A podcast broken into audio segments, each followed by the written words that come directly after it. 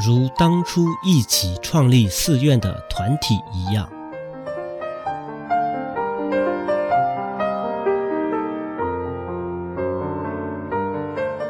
你们每个人要尽心尽力，多忍耐，多奋斗，如当初一起创立寺院的团体一样。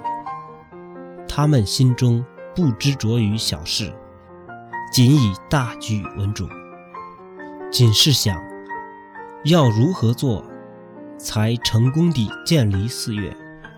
当时不分昼夜，不停地工作。但却没有人畏惧退缩，大家奋勇前进，同心协力，对同修无心之过，心不存芥蒂。当师傅确定要做什么事时，就一起前进，一起奋斗，以事情的成功为目标。当出现了错误，不要互相计较，互相指责，推诿责任，不必辩解，仅有同心解决。